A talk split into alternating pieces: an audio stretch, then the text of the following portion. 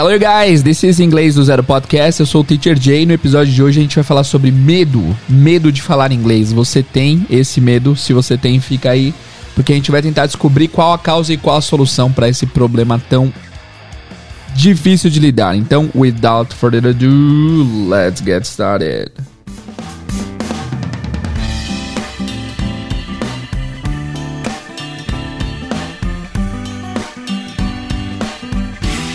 Guys, ontem eu estava numa live com meu amigo Fúvio da Talk to Me e uma das pessoas mandou uma mensagem dizendo assim: Teacher, o que fazer quando é, eu, te, eu tiver medo de me comunicar? Outro dia eu estava passando por uma situação, eu tive muito medo de me comunicar, eu não consegui falar nada, eu fiquei super travada e eu não consegui reagir. O que fazer nessas situações? E eu notei que essa pergunta dela foi uma pergunta com muita dor. Eu notei muita dor na fala dela. Mesmo sendo escrita, eu notei que isso para ela foi um momento muito difícil e não é raro receber esse tipo de pergunta em lives que eu faço, na, na caixa de inbox do, do Instagram. Todo mundo pergunta, teacher, como lidar com medo, como é, overcome, como sobrepor o medo de falar inglês. E hoje eu quero falar um pouco sobre isso. Eu trouxe alguns convidados especiais para nos ajudar a contar uma narrativa aqui para que você entenda por que, que você tem esse medo e como sobrepor e enfrentar esse medo. Primeiramente, a gente vai falar então sobre o medo em si, não o medo de idiomas, mas o medo em si. Para que, que existe o medo? Qual que é a função do medo?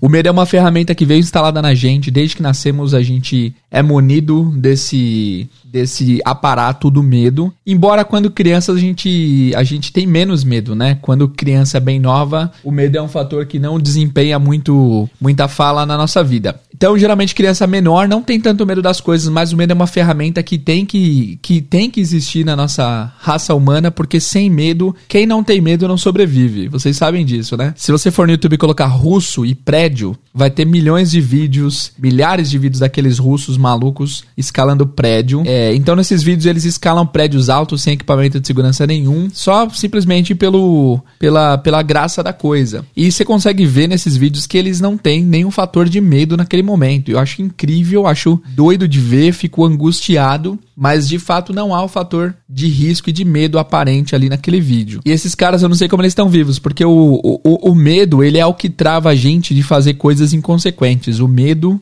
o medo é o que faz a gente ficar mais ciente das coisas é, que geram perigo ao redor. Então, se não fosse o medo, a gente não estaria aqui hoje em dia. Se não houvesse o medo há milhares de anos atrás, o medo do predador, o medo da insegurança, o medo de não ter o que comer, talvez nossa raça não teria chegado até aqui. Então, o medo desempenha um papel muito importante no nosso dia a dia. Quem não tem medo não sobrevive muito tempo e o medo nos afasta do perigo. Quem não tem medo do perigo vai de encontro a ele e isso pode gerar encurtamento na vida das pessoas. De fato, quem não tem medo não sobrevive. Então, segundo o dicionário aqui, o significado de medo é: é um estado emocional provocado pela consciência que se tem diante do perigo ou aquilo que provoca essa consciência de perigo. É o sentimento de ansiedade sem razão fundamentada. Outra explicação: receio, por exemplo, medo de tomar manga com leite não é o medo racional e não tem uma razão fundamentada. Outra definição aqui é, é a grande inquietação em relação a alguma coisa desagradável, a possibilidade de um insucesso e etc.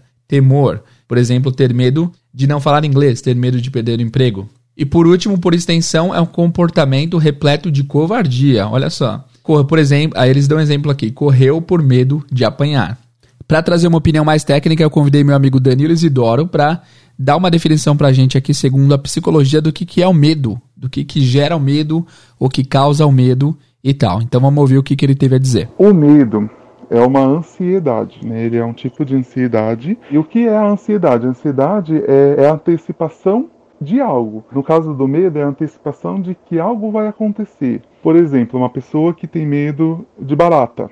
Ela está diante da barata, e só isso não é o um motivo de ela sentir medo da barata. Eu estou com medo da barata porque eu estou vendo a barata. Não. Na verdade, o medo ele é a antecipação do perigo. É, é você, você imagina o que pode acontecer. Então, por exemplo, é, você está diante da barata e você pensa que a barata vai vir para cima de você. Você pensa que a barata vai subir no seu pé. Você pensa que a barata vai sair voando, né? E isso te faz sentir medo da barata. Não é pela, não é a barata em si, mas é o que você antecipa, né? É o que você imagina que pode acontecer. Então, o medo, ele é uma, uma ansiedade, né? É uma distorção cognitiva. Né, que pode ser trabalhada, que pode ser tratada, por exemplo, o medo de andar de avião, que eu tive, você sabe. O meu medo é o quê? Só estar lá em cima no céu andando de avião? Não, é o medo de que o avião possa cair. Né? É, então, assim, eu já sofro antecipadamente por algo que eu não tenho certeza que se vai acontecer, por algo que eu não, não consigo prever. E esse medo ele é formado, como eu falei, por erros cognitivos, né? Você acaba tendo um processamento errado referente ao estímulo, né? O estímulo que eu chamo a barata, o avião, a altura, por exemplo. Pode ser por um erro cognitivo mesmo, que é o erro de processamento do estímulo, ou de repente por, por ver notícias. Ah, poxa, eu posso ter medo de altura, posso ter medo de andar de avião, porque eu vejo algumas notícias, uma notícia ou outra, de que o avião caiu, que o avião se perdeu, de que o avião sumiu, de que o avião explodiu na montanha. Percebe?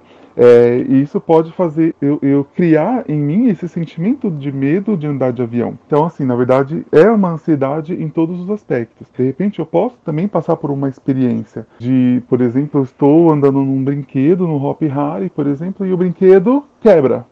Eu passei por essa experiência. Só que aí isso gera em mim o quê? Um trauma né? E de repente o trauma ele precisa ser tratado como é um transtorno de estresse pós-traumático, né? Por quê? Porque na verdade o meu medo ele foi criado por um trauma, por um trauma que eu realmente vivi, mas o que não é o caso muitas vezes, né? Muitas vezes é por, por um erro cognitivo, por, por uma situação que eu crio, que eu imagino que possa acontecer, né? Que é o medo, ou porque de repente eu vejo uma notícia, mas poxa, é, eu vi uma notícia de que um avião caiu no ano de 2018, mas quantos aviões não foram ao céu em 2018? Só que aí eu tenho, eu faço um, um, uma seleção de estímulo. Então eu seleciono um evento só e nele eu baseio a, a minha expectativa. Se de repente eu vi que um avião caiu, eu penso que o avião pode cair comigo. Eu penso que qualquer avião pode cair.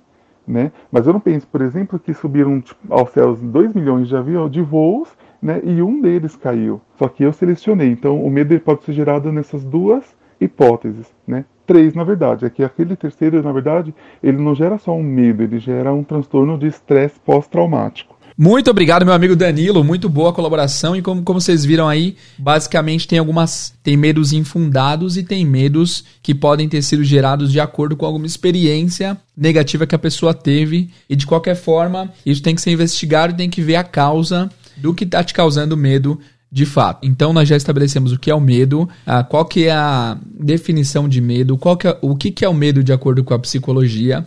E agora eu vou é, falar para vocês quais as consequências negativas do medo na nossa vida. A gente já viu o lado positivo do medo, que é o seguinte: sem medo a gente não sobreviveria. O medo é importante para é, trazer um certo equilíbrio para nossa vida e para a gente se afastar do perigo e para a gente saber dar valor à nossa vida e manter a nossa vida é, em funcionamento. Né? Mas lados negativos do medo são diversos. Como a gente viu, tem medos que são fundados e medos que são infundados. O medo de barata, por exemplo, é um medo basicamente infundado, porque aquele bicho não vai fazer nada com você, não vai te matar. Mas a gente tem muito medo, eu tenho medo de barata, inclusive. É... E não é um medo racional, mas também não dá para controlar.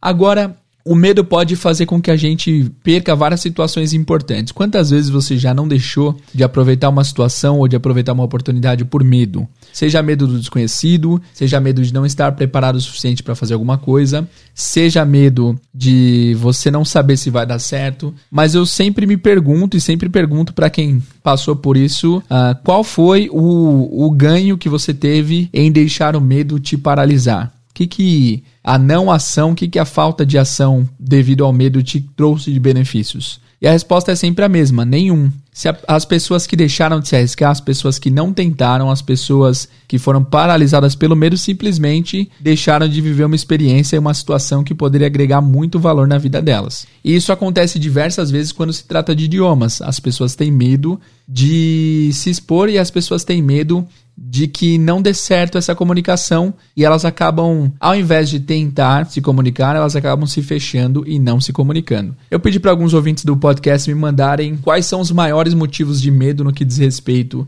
a falar idiomas. A grande maioria falou que é medo de passar vergonha, medo de não ser entendido. Algumas pessoas falaram que é ter medo de dar continuidade nos estudos sem ter absorvido tudo que eles viram. Então, o inglês é um processo longo e a pessoa às vezes não dá continuidade, porque algumas pessoas acham que por não terem absorvido muito bem, elas, elas não podem dar continuidade, elas precisam entender 100% antes de dar continuidade. Algumas pessoas uh, têm medo de serem julgadas na hora da fala. Uh, mas o maior, o maior, o campeão foi de fato o medo de passar vergonha, o medo de pagar um mico, o medo de não conseguir se expressar de uma forma clara e de uma forma que a pessoa seja entendida. Eu vou tentar ajudá-los a responder cada uma dessas questões para que vocês achem soluções e para que vocês consigam tirar o melhor possível desse episódio. Mas antes disso, eu queria mostrar para vocês um trecho de uma fala do Will Smith, que ele fala sobre medo. Aqui é a hora onde a gente vai treinar um pouco de inglês. Eu vou traduzir o que ele vai dizer e vocês vão entender o conceito dele sobre fear. Fear é medo. Algumas palavras que expressam a ideia de sentir medo. Você pode usar o adjetivo afraid. I am afraid of the dark, for example. I am afraid of the dark. Você pode usar também a palavra fear, que pode ser adjetivo, mas também pode ser verbo. Por exemplo, você pode dizer I have fear of heights. I have fear of the dark. Eu tenho medo do escuro. Tem um adjetivo também assustado, que é frightened. Tem algumas palavras que expressam isso, mas uh, qualquer uma das palavras, basicamente, se você quiser dizer que você está com medo de alguma coisa, você vai dizer I am afraid of something. Se você quer falar sobre medo, você vai falar sobre fear. Beleza? Vamos analisar aqui o que o Will Smith fala sobre medo.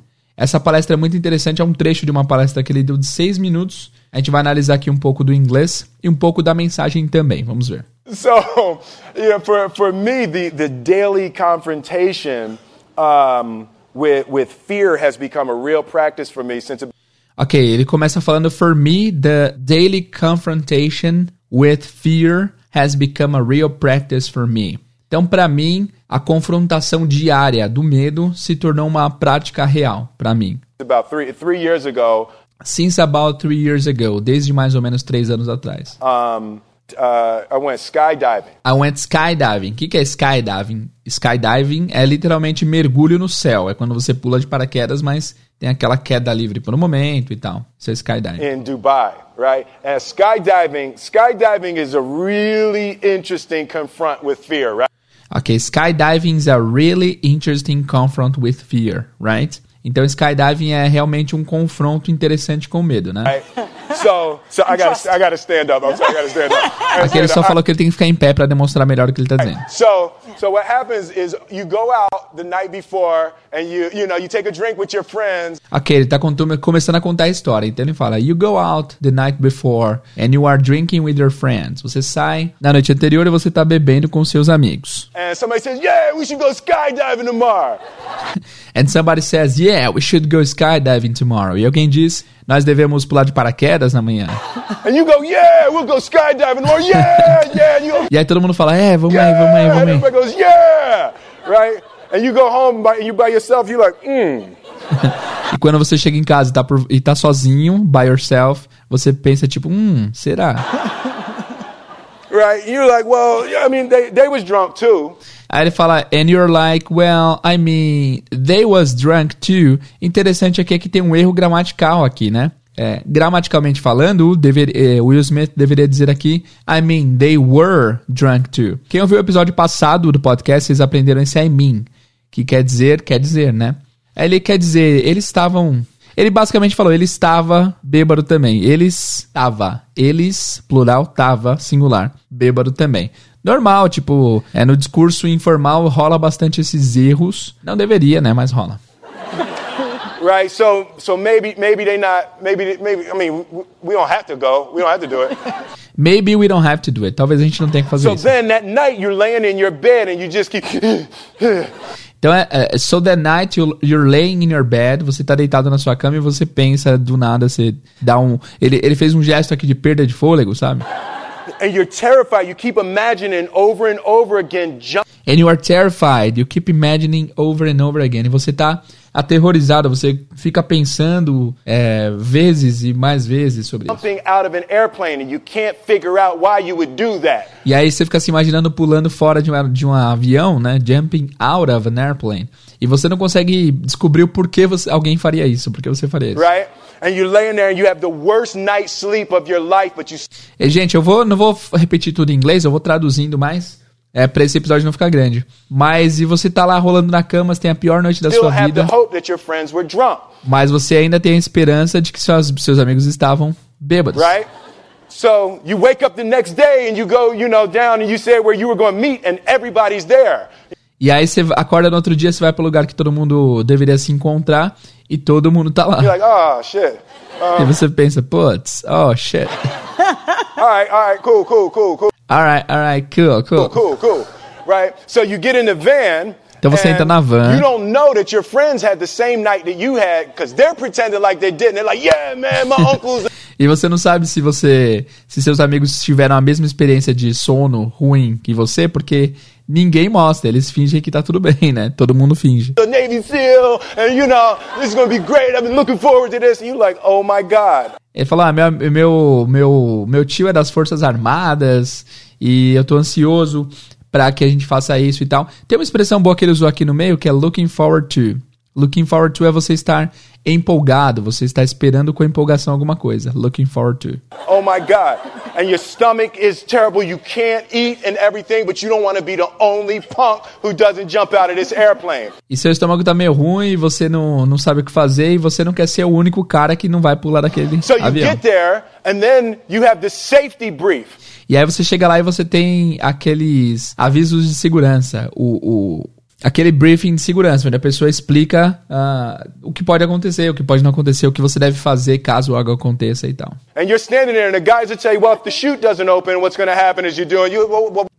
E aí você chega lá o cara fala, bom, se o paraquedas não abrir, o que vocês vão fazer? É não sei o que. Ele, opa, peraí, peraí.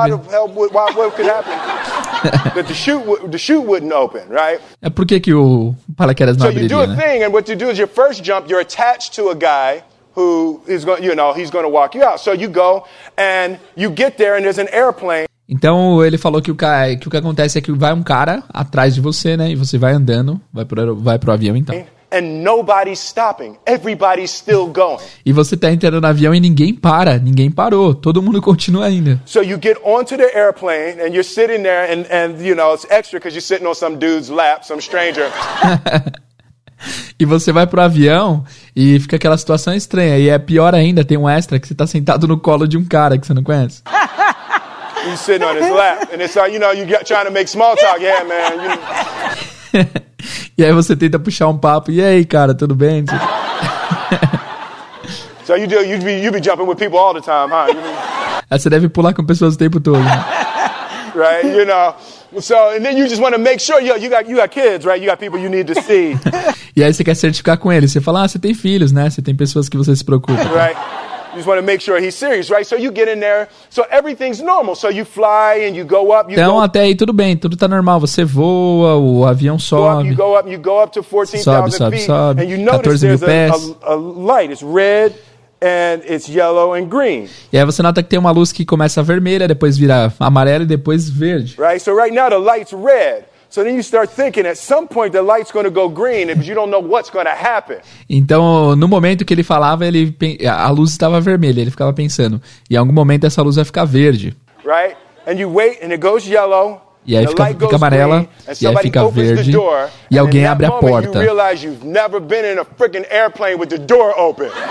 E naquele momento você percebe que você nunca esteve no avião, na droga de um avião com a porta aberta. Olha que loucura, é verdade, né? E aí ele usa uma palavra legal aqui, ele usa ah, realize, que é perceber, se dar conta. E na primeira vez que você percebe que você nunca esteve em um avião com a porta aberta. right? Terror, terror, terror, Terror, terror, terror, terror. Terror, terror, medo, medo demais. right? So you go, and then you know if you're if you were smart, you sat in the back, so you don't go first, Então, se você for esperto, você senta no fundo, porque aí você não vai right? primeiro. And then people start going out of the E as airplane, pessoas começam a sair do avião. and you go, and the guy walks you up to the end of the thing and you're standing and your toes are on the edge and you're looking out down to death.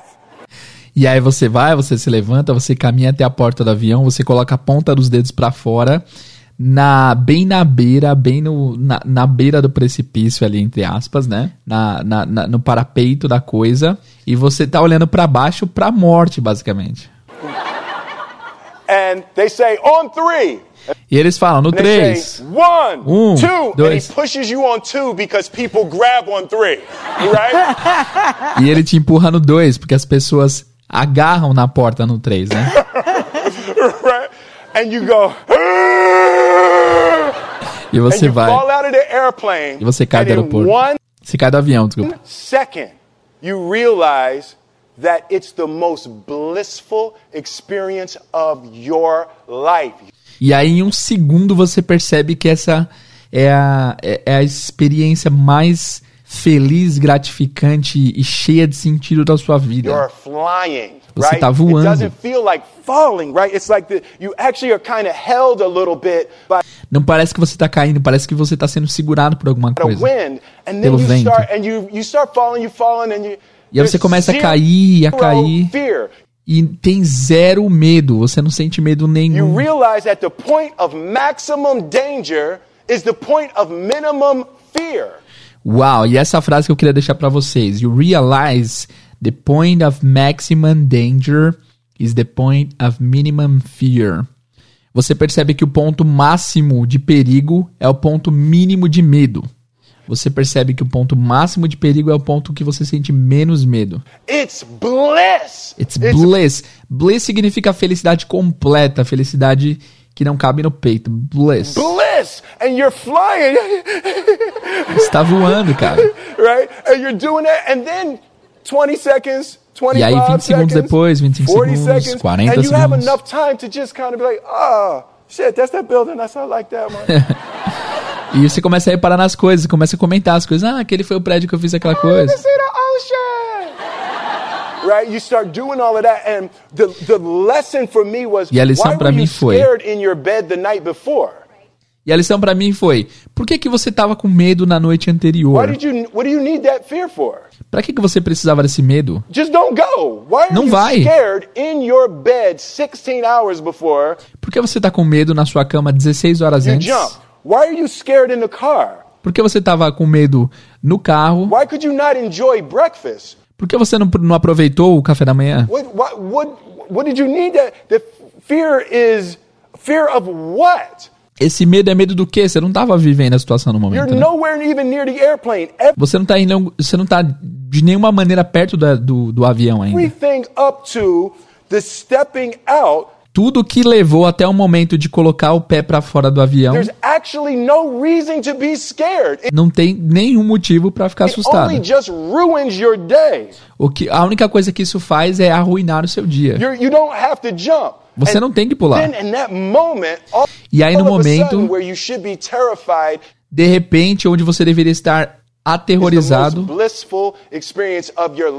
é a experiência mais incrível e feliz da sua vida. God placed the best things in life on the other side of terror. Uau! E essa frase é maravilhosa também. God placed Best things in life on the other side of terror.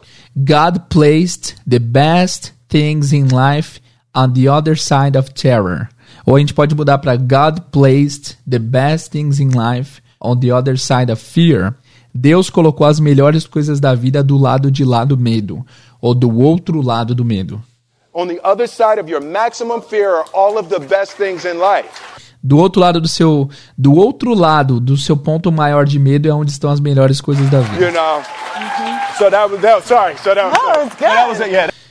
Cara, que legal essa, essa fala do Smith. Tem duas frases aqui que me marcaram a primeira vez que eu vi. A primeira é maximum point of danger is the minimum point of fear. O ponto máximo de medo é o ponto mínimo. Aliás, o ponto máximo de perigo é o ponto mínimo de medo. E também tivemos a última frase que é Deus colocou as coisas melhores da vida do lado de lá do medo. Então, quando eu vi isso, isso, é, isso me incentivou, me motivou um pouco. Eu achei legal e isso pode incentivar pessoas a tentarem overcome their fears, sobrepor o medo deles. E eu queria falar um pouco com vocês agora sobre como enfrentar esses problemas que vocês têm em relação a idiomas. Se tratando de idiomas, o nosso medo muitas vezes é infundado. Muitas vezes. Pode ser que seu medo seja fundado, fundamentado em algum fato que aconteceu. Pode ser. É, tem até um, um, depoimento de um, de um padrinho do podcast que eu vou até colocar aqui. Eu travei quando. Assim que eu comecei a fazer aula de inglês numa escola aqui onde eu moro. É, no grupo, cheio de gente, eu fui mandar mensagem pra galera lá. Eu falei Hey gays, chamei todo mundo de gay lá e todo mundo começou a me zoar. Aí nunca mais eu quis, eu quis falar.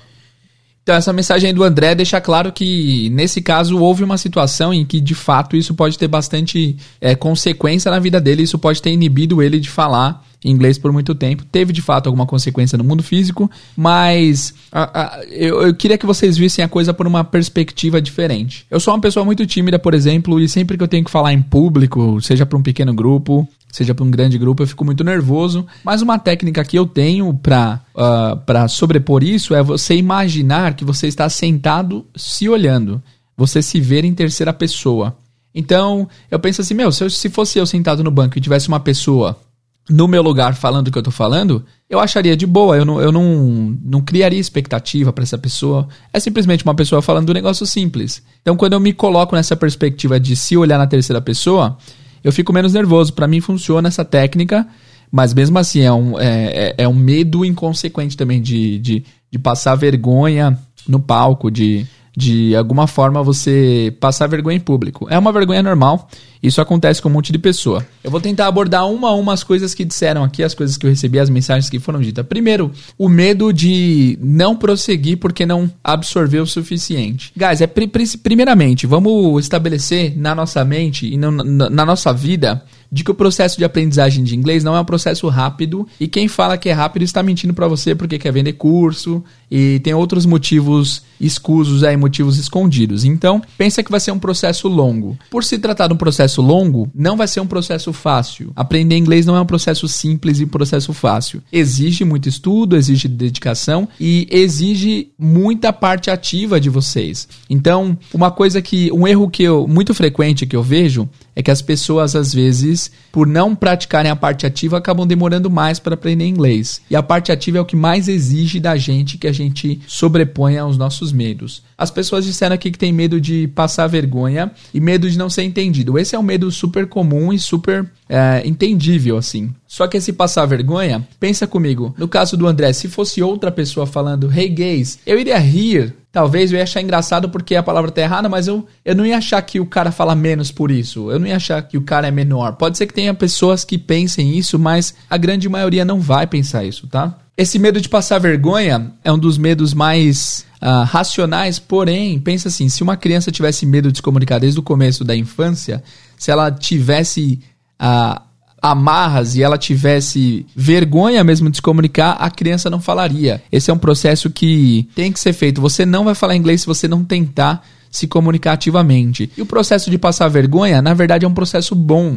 Ninguém gosta de passar vergonha, lógico, mas esse passar vergonha tem maneiras de passar vergonha. Uma coisa é você ir numa palestra falar inglês para 200 pessoas diferentes. Outra coisa é você ter um diálogo com um gringo na rua. Se você chega para uma pessoa lá nos Estados Unidos, por exemplo, e pede uma informação e a pessoa não te entende, você passou vergonha? Pode ser que na sua cabeça você tenha passado vergonha, mas isso é uma coisa que afeta globalmente a sua vida?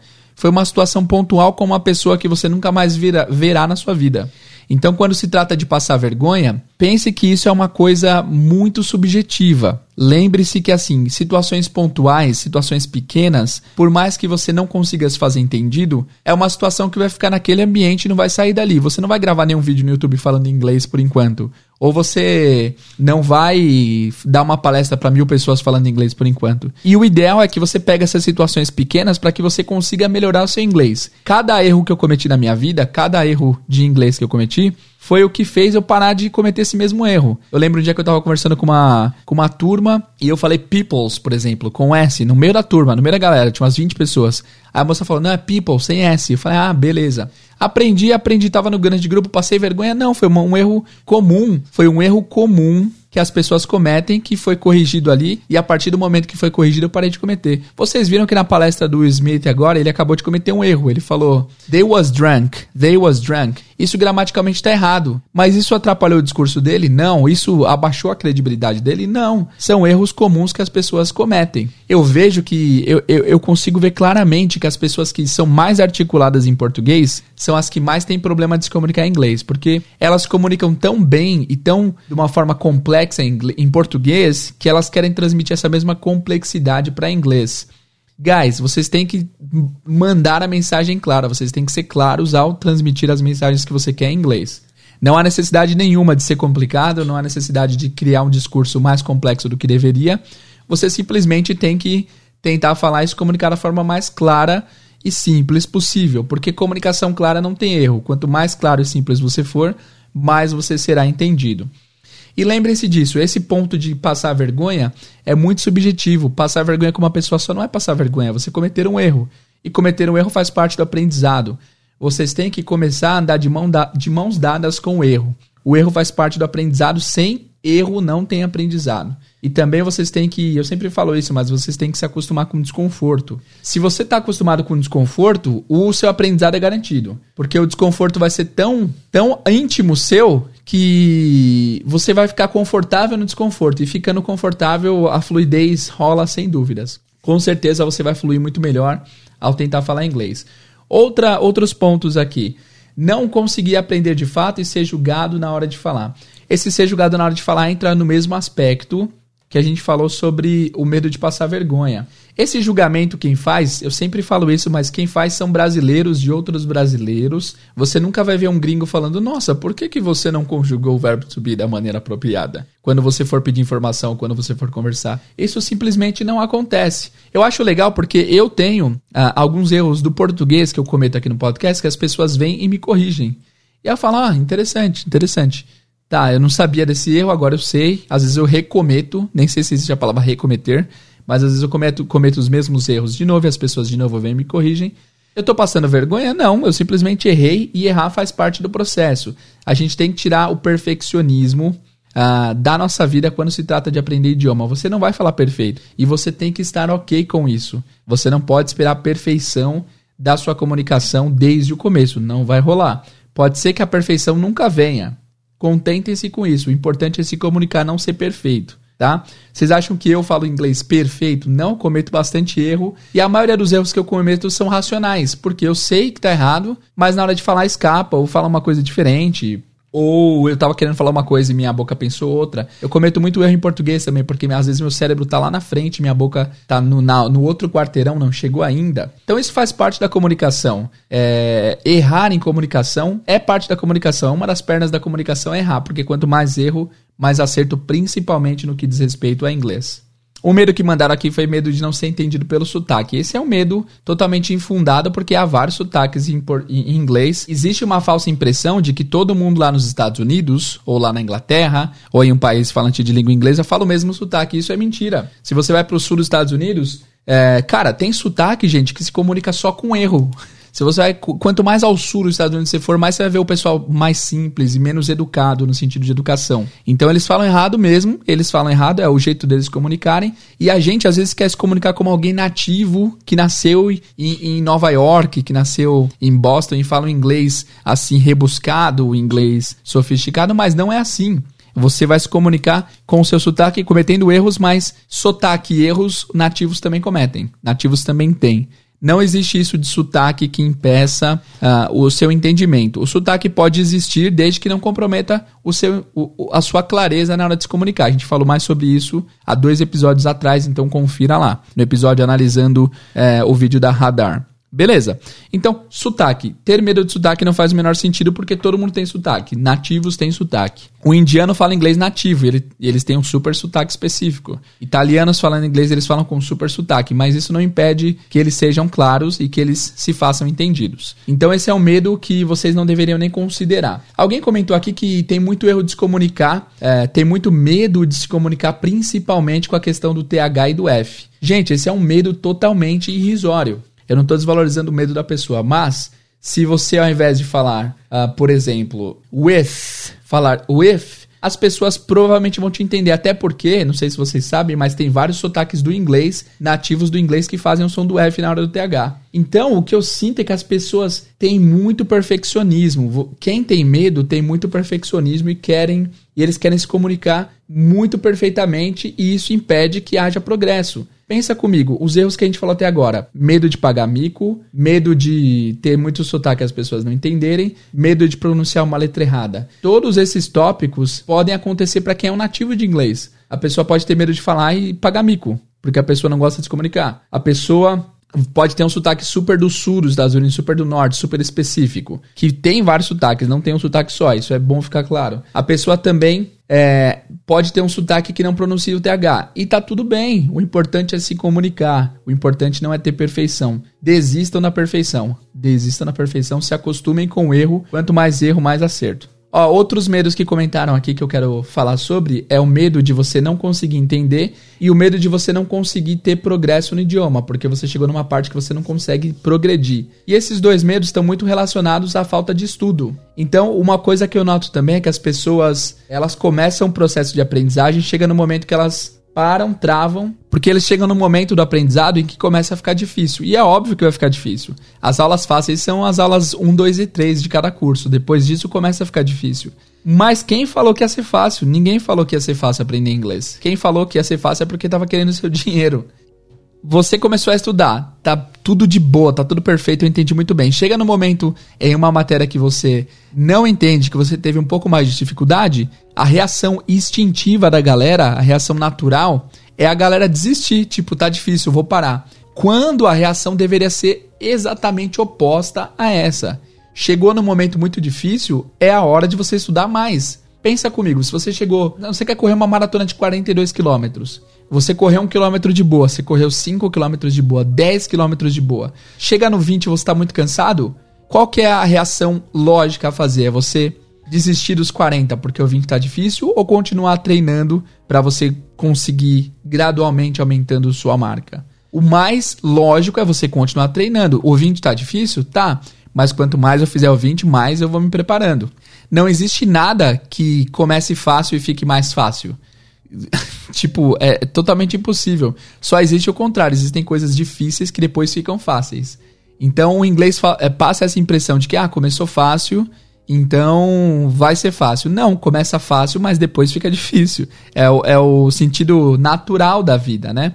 Sua vida começa fácil, você está sendo alimentado por outras pessoas, você tem um lugar para morar, você não precisa trabalhar, você não precisa fazer esforço nenhum, e a vida vai ficando difícil conforme ela passa. Para um dia lá na frente você ter a facilidade de novo de ter uma vida mais de boa com menos esforço, porque você trabalhou duro durante a vida, você deu o maior esforço que você pôde na época que você tinha bastante condição uh, de energia, condição física, condição de garra, né?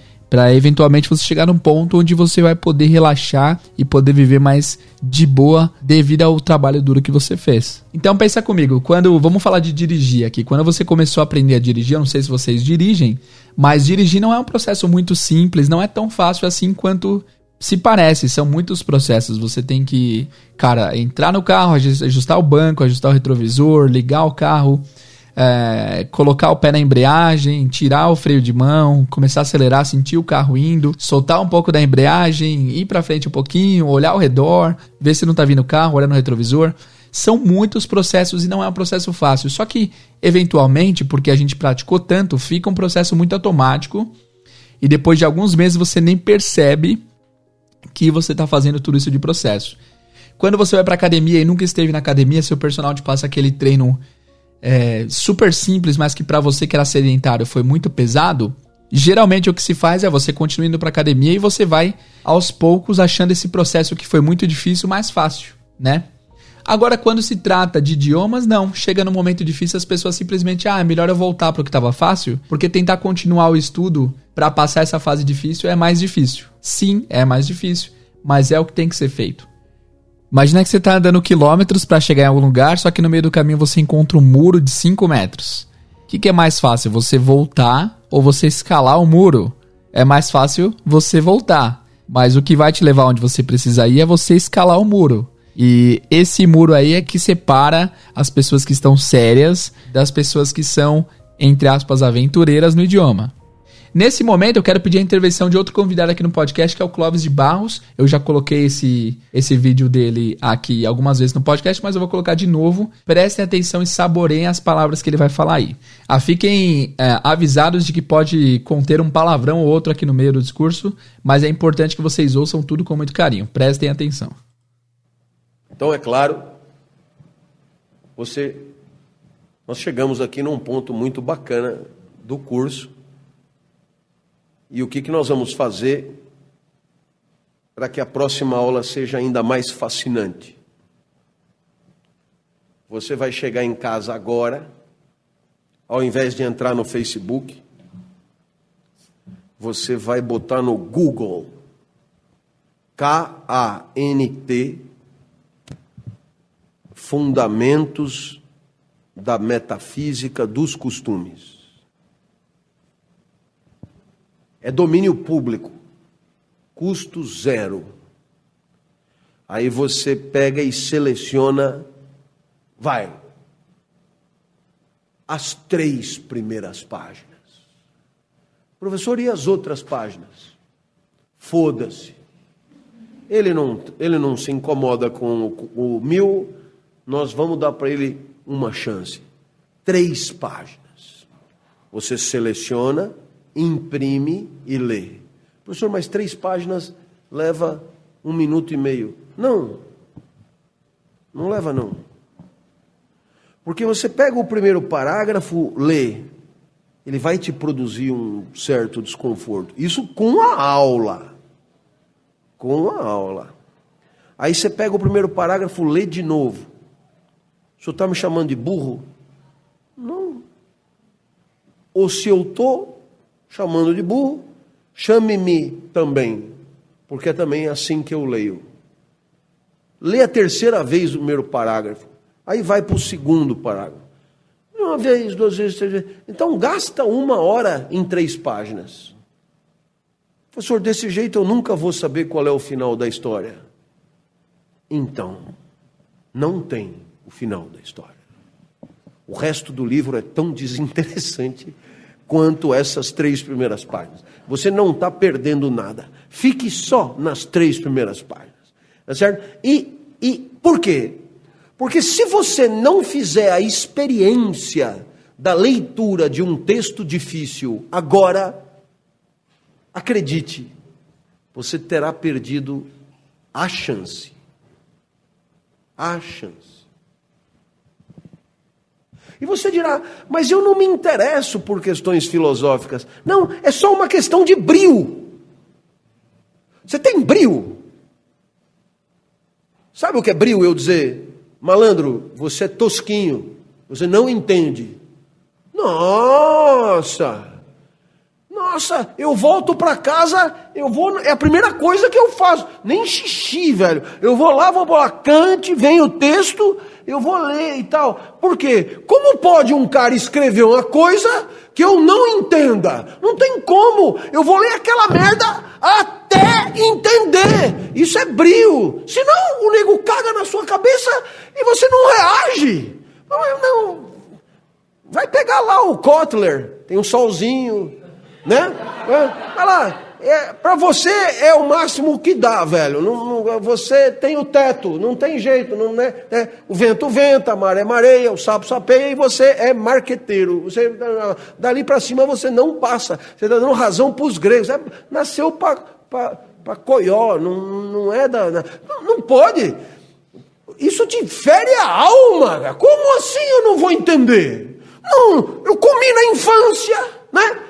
Comi, me deram leite materno, me deram leite ninho, me deram não sei o quê. Cérebro tem o tamanho de um cérebro normal, neurônio tem neurônio à vontade. Então, então, porra, se o cara escreveu, velho, você só vai entender o que ele escreveu. Você imagina que ele teve que tirar do zero aquela merda toda.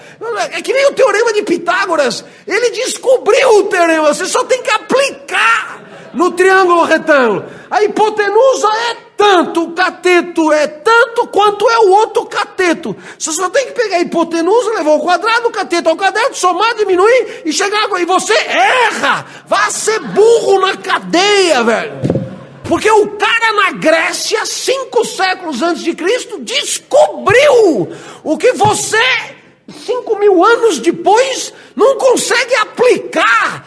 Pô, você tem que comer alfafa, cara. Vai ser burro no inferno. Então, claro, isso é o tipo de cutucada. Você vai dizer, professor, mas a pedagogia. A pedagogia que se f... Você precisa sentar a bunda na cadeira e melhorar a tua capacidade de pensamento, porque depois você aplica isso aonde for. Porque se você só ficar no show do Ari Toledo, coisas fáceis, sozinho, públicos, e aqui está a empresa, aí tem. Mas pelo amor de Deus, velho, sabe, na quinta série primária já daria para entender essa merda. Pega alguma coisa de gente, tenha culhão, mesmo que não, mesmo que não tenha nada a ver com você, tenha, tenha, tenha sangue, reaja. Professor, eu não faço questão nenhuma de. Tudo bem. Fiz o que eu pude. Hum? Porque, porque é isso mesmo, né? O que, que eu estou te dizendo? O que, que todo mundo diz? Não, nem pega o texto, cara, né? Isso aí é para dois ou três. Porra, se o cara me diz isso aí é para dois ou três, então é para mim. Cadê a porra do negócio? Né? É, é que nem aquela coisa do Bourdieu lá. Já contei essa história, né? Eu tô. Você sabe que o Bourdieu foi meu orientador, eu estava numa aula, ele vira e fala. Eu já contei com certeza, mas eu conto de novo. Os circuitos de consagração social serão tanto mais eficazes quanto maior a distância social do objeto consagrado. Aí eu estou gravando a aula do cara, aí eu chego em casa, né, na cozinha para não acordar o Joaquim, que é meu colega de, de quarto, clandestino, e virou ministro do Supremo, para não acordar o Joaquim, eu vou para a cozinha. Eu, ah, les circuits de consécration sociaux seront d'autant plus efficaces selon la distance sociale des objets accomplis. Aí você lê a porra da frase, les circuits de consécration sociaux. Aí você lê a porra da frase, les circuits, de... e você começa a se sentir mal, cara. Por isso você lê 30 vezes a porra da frase e você não entendeu o que o cara quis dizer. Isso é. Então você tem que se sentir incomodado. Por quê? Porque a tua inteligência é o que você tem de melhor. Se ela não dá conta de uma merda de uma frase, então pff, você é um ser defecante. Não, é aquilo que você tem que entender. Aí você vai pro cara e diz, porra, não entendi a frase. E o cara ainda zoa da sua cara. Pô, mas é uma frase elementar. Nossa, é de moer o fígado, cara. Como assim é elementar e eu não entendi? Então, é esse brilho que eu estou falando. É esse brilho. É esse brilho que levará você a, a progredir intelectualmente. Por quê? Porque estudar, aperfeiçoar a capacidade intelectiva, pensar com competência, é tão esforçado quanto ter músculos, correr, nadar travessia exige, exige, exige empenho, cara, exige dedicação, exige bunda na cadeira, exige etc. Tal. Então, é, é um pouco essa a ideia, né? Quer dizer, o que eu fiz aqui? Dei as chaves do castelo, fiz a cama, facilitei. Agora pega o texto, deita e entende. Por quê? Porque não tem por que não entender, cara. Entrou aqui, tem coisa, tem o professor, tem comida, tem tudo. O resto é só preguiça e covardia. É, meus amigos, pega essa pedrada na, na vidraça aí. Nossa, esse, esse vídeo do Clóvis é, é muito intrigante e é muito desafiador. Primeira vez que eu vi, eu me senti revoltado com esse texto. Eu falei, como assim esse cara tá me falando essas coisas? Mas tudo que ele falou aqui faz todo sentido. Guys, chegou num momento de dificuldade do idioma o que você tem que fazer é estudar mais, não estudar menos. É ter, faz que nem ele fez, tem abril. Pega e fala: não é possível que o Teacher Jay entendeu aquilo e eu entendo. Não é possível que tem pessoa tipo. Cara, o, pessoas super menos capacitadas do que eu, menos intelectualmente ativas do que eu, falam inglês e eu não falo. Como assim? Não pode não pode ter essa possibilidade de alguém ter aprendido, de milhares de pessoas terem aprendido e eu não. Então, se chegou num tema que você não entende, vai no YouTube, procura um vídeo, não entendeu, vê outro vídeo, é, procura outra explicação, vê 50 explicações até que você entenda. Não tem por que você não entender. Tem pessoas que têm a mesma condição que você tem hoje e aprenderam inglês. Tem pessoas que têm condições infinitamente piores do que a que você tem e aprenderam inglês. Então, uh, não tenham medo. O medo tem um papel importante, mas não deixa mais o medo te parar daqui para frente. O medo é irracional e quanto mais medo, mais você vai demorar, mais você vai ficar frustrado, mais você vai uh, demorar para atingir seu objetivo. Deixa eu te perguntar uma coisa: o que, que você odeia mais? Passar vergonha ou se sentir travado, se sentir incapaz, se sentir, entre aspas, inútil? Porque é assim que as pessoas se sentem. Eu consigo ver, as pessoas se sentem mal porque não conseguem se comunicar. Mas o que, que é pior? Você passar uma vergonha de 5 minutos ou você se sentir um péssimo pela eternidade, pelo resto da sua vida? Então vamos pôr na balança aí. Essa vergonha que vocês passam nem é uma vergonha em rede nacional, nem é nada que vai mudar a sua vida. É simplesmente erros que você pode cometer e que vão até ajudar você a não cometê-los mais para frente. Então, guys, tem abril. Lembrem-se que as melhores coisas da vida estão do lado de lá do medo. Parem de ter medo, é irracional e se exponham. Eu tenho certeza que toda vez que vocês tentarem se expor e toda vez que vocês tiverem reações positivas ou não, vocês vão uh, levar isso para a vida e isso vai aumentar um pouco a sua capacidade de se comunicar. Eu conto sempre essa história, mas eu lembro que a primeira interação que eu tive lá fora, quando eu fui para Inglaterra, a primeira interação nas ruas, assim, com uma pessoa, foi numa loja de eletrônicos. Eu tinha que ir lá comprar um cabo HDMI. E aí eu fui o caminho todo ensaiando. Meu Deus, como é que será que fala cabo HDMI em inglês? Cabo HDMI será que é literalmente HDMI cable? E eu não sabia se era ou não, mas aí chegando lá eu falei: "Hey man, do you have a HDMI cable?" Antes de eu terminar o cable, o cara já me interrompeu: "Yes, it's 10 pounds." E aí aquele momento para mim foi transformador, porque eu falei uma coisa em uma língua que não é a minha, no inglês. Eu nem falava inglês direito, mas eu falei uma coisa e ele entendeu. E isso para mim mudou o jogo totalmente. Eu falei, nossa, que loucura, eu falei e o cara entendeu. E a partir daí eu ganhei uma confiança que escola nenhuma me dava. Quando eu vi que, cara, você pode falar, recitar Shakespeare em sala de aula. Mas se você fala qualquer frase para qualquer pessoa que não é um professor, que é uma pessoa nativa e a pessoa te entender, é, o paraíso, cara. É, é, perfeito. É tipo assim, nossa, eu usei na prática e funcionou. É muito louco. E, e, se eu tivesse medo de tentar me comunicar nessa hora e pegasse o tradutor e escrevesse no papel e mostrasse para ele que lição que eu ia tirar desse momento? Nenhuma. Talvez isso sim seja passar vergonha, você não tentar se comunicar em situações que você prefere se calar, você acha que. Qual que é o bem que você está tirando dessa, dessa, dessa ocasião? O bem que você está tirando é você. Nenhum, na verdade, né? Você deixou de se expor e você não conseguiu se comunicar. Se o medo de se comunicar é não conseguir se comunicar, se é que fez sentido, se o medo de se comunicar é você tentar falar e a pessoa não te entender, você não falando, a pessoa não vai entender mesmo. Então, matemática simples. Tentem se comunicar. Se der errado, é um aprendizado. Se der certo, é um impulsionamento para frente. Meu para terminar, eu quero falar uma frase que meu padrasto me falou uma vez e foi uma frase que eu ouvi e que na hora não fez sentido nenhum, na hora eu entendi ok, mas ao longo dos anos essa frase foi ganhando força na minha vida e é uma filosofia que eu queria deixar com vocês. A frase dele, ele aprendeu num treinamento de segurança que ele fazia. E eles tinham um bordão que era o seguinte: treinar na paz para agir no perigo. Então eles treinavam toda a situação possível de, de algum problema que pudesse acontecer durante o turno deles como segurança. Então, meu, e se o cara chegar atrás de você com uma faca, o que, que você faz? Faz isso. E se o cara te abordar com uma arma, o que, que faz? Faz isso. E se não sei o que, não sei o que, faz isso. Então eles treinavam na paz, no conforto do curso deles lá, para que se um dia viesse a acontecer a situação, eles estivessem preparados para reagir. E isso dá muito bem para ser aplicado no mundo do inglês. Então, digamos que você quer saber como pedir comida no restaurante. Se você vai para um restaurante a primeira vez, sem nunca ter passado por uma situação parecida, vai ser um, um mundo completamente novo.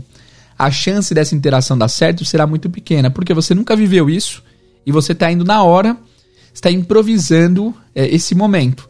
Agora, se em casa você já tivesse simulado um milhão de situações de restaurante, simulado tipo, cara, se eu falar isso, ele vai falar isso ou aquilo. Aí você treina os dois cenários. Para eu pedir isso, eu vou falar essa frase. Se você treinou isso em casa, você tá treinando na paz, no conforto do celular, porque na hora do perigo, na hora da interação real, você já vai estar tá preparado. Então é isso, treinem na paz para agir no perigo. Você tem medo de passar vergonha quando for pedir direção? Treine como pedir direção. É muito simples, cara, é muito simples. Você vai treinar em casa de boa. Na hora que o perigo se apresentar, você vai lá e tem uma resposta preparada para isso. E é possível se preparar para todos os tipos de situação. Mas, teacher, e se, e se surgir uma situação inesperada? Você tem que se preparar para situações inesperadas. Então, tipo, cara, se alguém falar uma coisa que eu não entendi, eu vou ter que saber falar que eu não entendi. Como que eu falo que eu não entendi isso? Você vai ter que saber como que fala que não entendeu isso. Então, guys, treinem é, na paz para agir no perigo, estudem em casa, estudem mesmo. Quando você chegar no momento que você não entendeu alguma coisa, a reação não pode ser parar, a reação tem que ser oposta, tem que ser estudar o dobro até que você entenda. E aí muitas pessoas travam porque, ah, eu não tenho vocabulário suficiente, ah, eu não consigo falar o TH, ah, eu, eu, eu tenho medo de não conseguir me expressar. Mas pensa comigo, eu não tenho vocabulário suficiente, o que, que faz para ter vocabulário? Estudar. Estude, estude e ganhe vocabulário. Eu não consigo pronunciar o TH e o F. Estude o TH. Se tem um bilhão de pessoas que fazem o TH no mundo, por que você não conseguiria? Você só não consegue porque você não treinou o suficiente, tá? Então, medo sempre se dá pelo fato de você não estar tá confiante. Quando você estiver confiante com as coisas, você não terá medo, cara. Hoje em dia, quem já dirige há algum tempo não tem medo de dirigir, porque já viu que dirigir é uma coisa que você conseguiu fazer de boa. Então, se você conseguiu, o medo vai saindo fora. Então, ganhem confiança, estudem e pratiquem. Não tem por que você não saber fazer o TH em inglês se várias pessoas conseguiram, eu aposto que tem uma pessoa que você conhece que, que você considera essa pessoa não tão genial assim. A pessoa aprendeu coisas que você não aprendeu. Por quê? Porque a pessoa se esforçou mais que você nesse quesito para aprender a coisa que para aprender a coisa em questão. Não tem por que você não aprender uma coisa que outras pessoas já aprenderam. Não tem razão lógica para que isso aconteça, tá?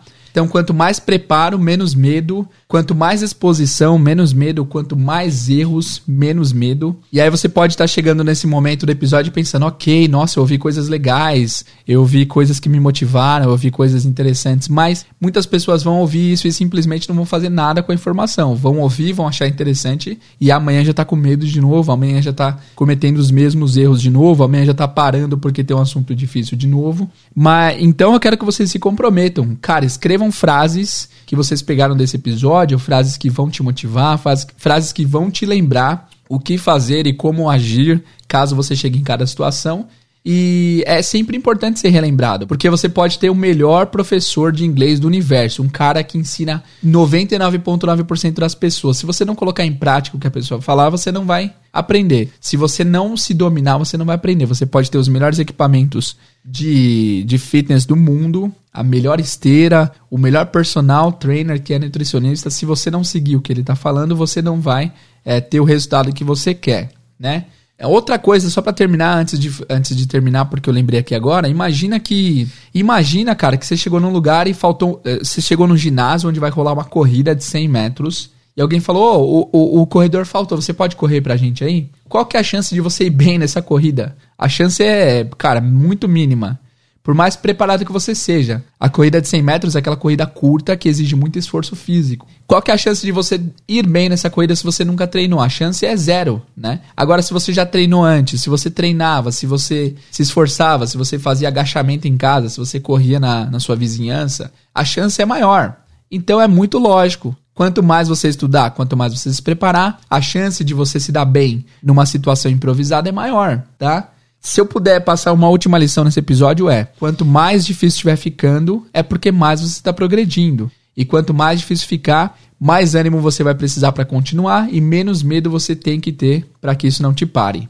Beleza? Então é isso, guys. Eu quero pedir que vocês que chegaram até esse momento do podcast coloquem hashtag medo não lá no Instagram. E também eu quero que você mande esse episódio para todo mundo que você sabe que tem medo de se comunicar em inglês. Pega aqui, em todos os players tem um botão de share, de compartilhar. Mande de fato isso para as pessoas que precisam ouvir. E por favor, ouça esse episódio uma vez por semana, se for o caso, para que você sempre lembre de manter em mente o que é importante e como não ter medo de se comunicar. Beleza? É isso, guys. Se eu falei alguma coisa que te ofendeu, me desculpa desculpa se teve alguma coisa nesse episódio que você não gostou. Me perdoa, mas o, o, intuito aqui é te motivar e fazer você não ter medo de se comunicar. Muito obrigado pela sua audiência vejo vocês no próximo episódio. See you guys.